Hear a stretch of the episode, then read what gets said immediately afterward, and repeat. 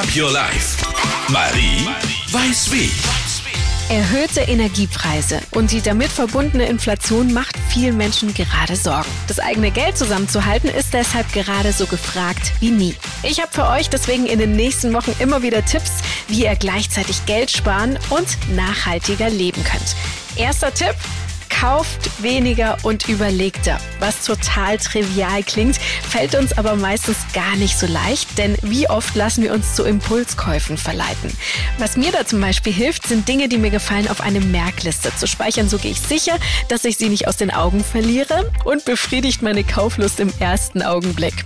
Ich gebe mir dann noch ein paar Tage Bedenkzeit, ob ich die Anschaffung wirklich unbedingt haben möchte und brauche. Ja, und in 90 Prozent der Fälle, welche Überraschung, denke ich danach nicht mehr daran und kaufe dadurch auf jeden Fall viel rationaler und weniger nach Lust. Tipp Nummer zwei schließt an der Stelle auch gleich mal an. Wenn ihr euch etwas Bestimmtes kaufen möchtet, checkt doch auch mal, ob es das Teil sogar Secondhand gibt. Damit habe ich mir schon manchen Wunsch als super duper Schnäppchen erfüllt. Das klappt vor allem bei Marken, die ihr schon kennt und mögt, sei es zum Beispiel der coole Markenrucksack oder ein neues Küchengerät.